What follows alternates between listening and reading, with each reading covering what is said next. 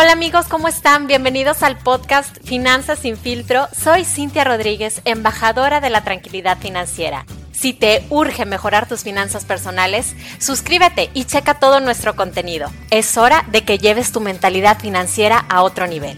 ¿Estás listo? Comenzamos.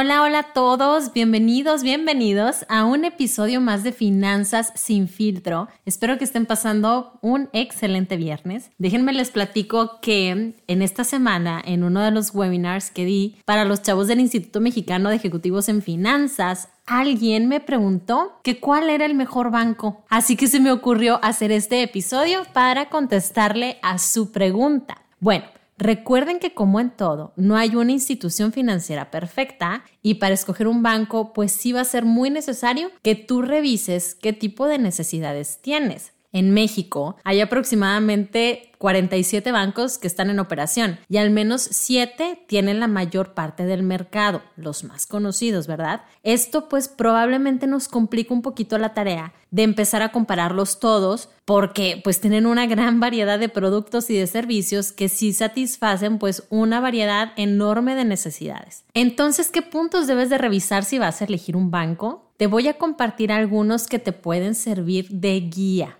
El número uno es la solvencia. Es súper recomendable que cuando vayas a escoger un banco sea un banco confiable. Tener tu dinero en un banco que es solvente siempre te va a dar a ti mucho más tranquilidad y mayores garantías. Según un artículo de la revista de Forbes, estos son los bancos mexicanos más solventes. Inbursa, Citibanamex, Scotiabank, Banorte, BBVA, HSBC y Santander.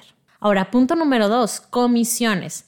Por ejemplo, la comisión por anualidad, que es el costo que tú debes de cubrir al año por concepto de membresía o aniversario de la línea de crédito. Si deseas ahorrarte este pago, te conviene revisar pues cualquier otra opción porque si hay muchas tarjetas que no te cobran esta anualidad. Otro tipo de comisión es por la disposición de efectivo. Te cobran a veces algún porcentaje de la disposición del dinero que vas a hacer de la tarjeta de crédito y normalmente ese porcentaje varía de acuerdo a la cantidad que se retire. La comisión por inactividad es cuando te aplican una comisión cuando dejas de hacer movimientos en tu cuenta. Por ejemplo, si por 12 meses no haces movimientos, el banco te cobra una comisión en el mes que sigue. Generalmente los bancos que no te cobran anualidad te pueden cobrar una comisión por inactividad. Otro tipo de comisión es por pago tardío y este es un monto que se fija por el banco y que se aplica al haberse pasado la fecha límite de que tengas que pagar tu tarjeta. Y puedes pagar desde 100 pesos hasta 1000 pesos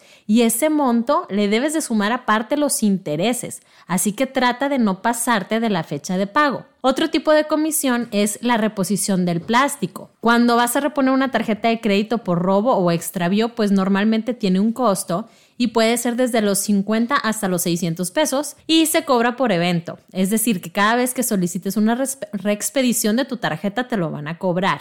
El punto número 3 es revisar los productos. O sea, ¿qué tipo de productos financieros te ofrece ese banco? ¿Qué tipo de tarjetas de crédito? ¿Qué tipo de tarjetas de débito? Si tiene productos en donde tú puedas ahorrar o invertir tu dinero, el tipo de crédito que manejan y demás. El punto número cuatro son las tasas de interés.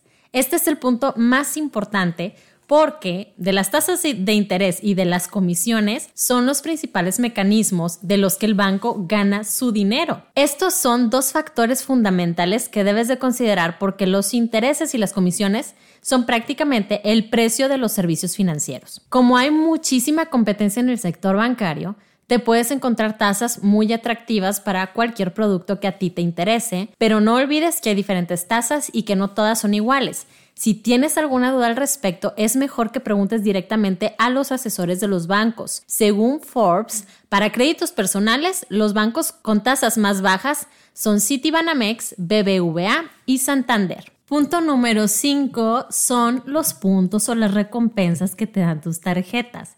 Este punto es algo engañoso. Tú no te puedes dejar enganchar por un tema en donde tengas que utilizar mucho tu tarjeta para que te dé puntos, ¿ok? Es mejor que la utilices de manera normal y si eso te puede dar algún beneficio, pues claro que lo debes de aprovechar.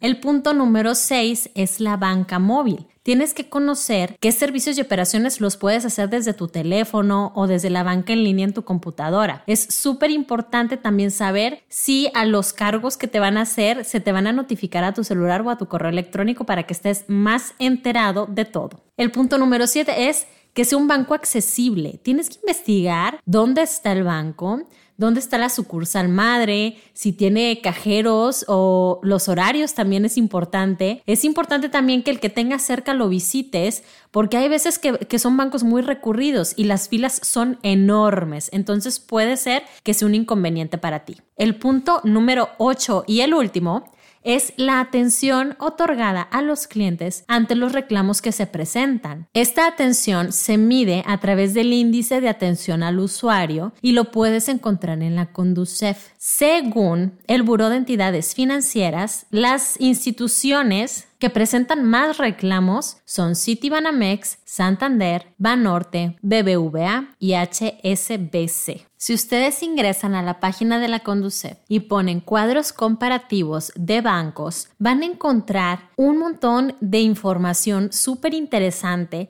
acerca de cuáles son las ventajas competitivas de cada banco, cuáles tienen mayores o menores tasas de interés y es información en la que puedes confiar debido a que es de la Conducef, que es la comisión que protege a los usuarios de servicios y productos financieros. Les recomiendo mucho que si están buscando un banco, sacar alguna tarjeta de crédito o de débito, revisen primero esta página de la Conducef, cuadros comparativos de bancos, para que se puedan dar una idea mucho más clara de qué es lo que están ustedes buscando y cuál banco es el mejor para ustedes. Muchísimas gracias por haberme acompañado. Si alguien tiene alguna duda o algún tema en particular, me pueden buscar en redes sociales. Estoy en Instagram como Cintia la de Seguros y como Finanzas sin filtro. Si esta información te fue de utilidad, espero que lo compartas en tus redes sociales. Te lo voy a agradecer muchísimo porque juntos podemos difundir la cultura financiera. Hasta luego.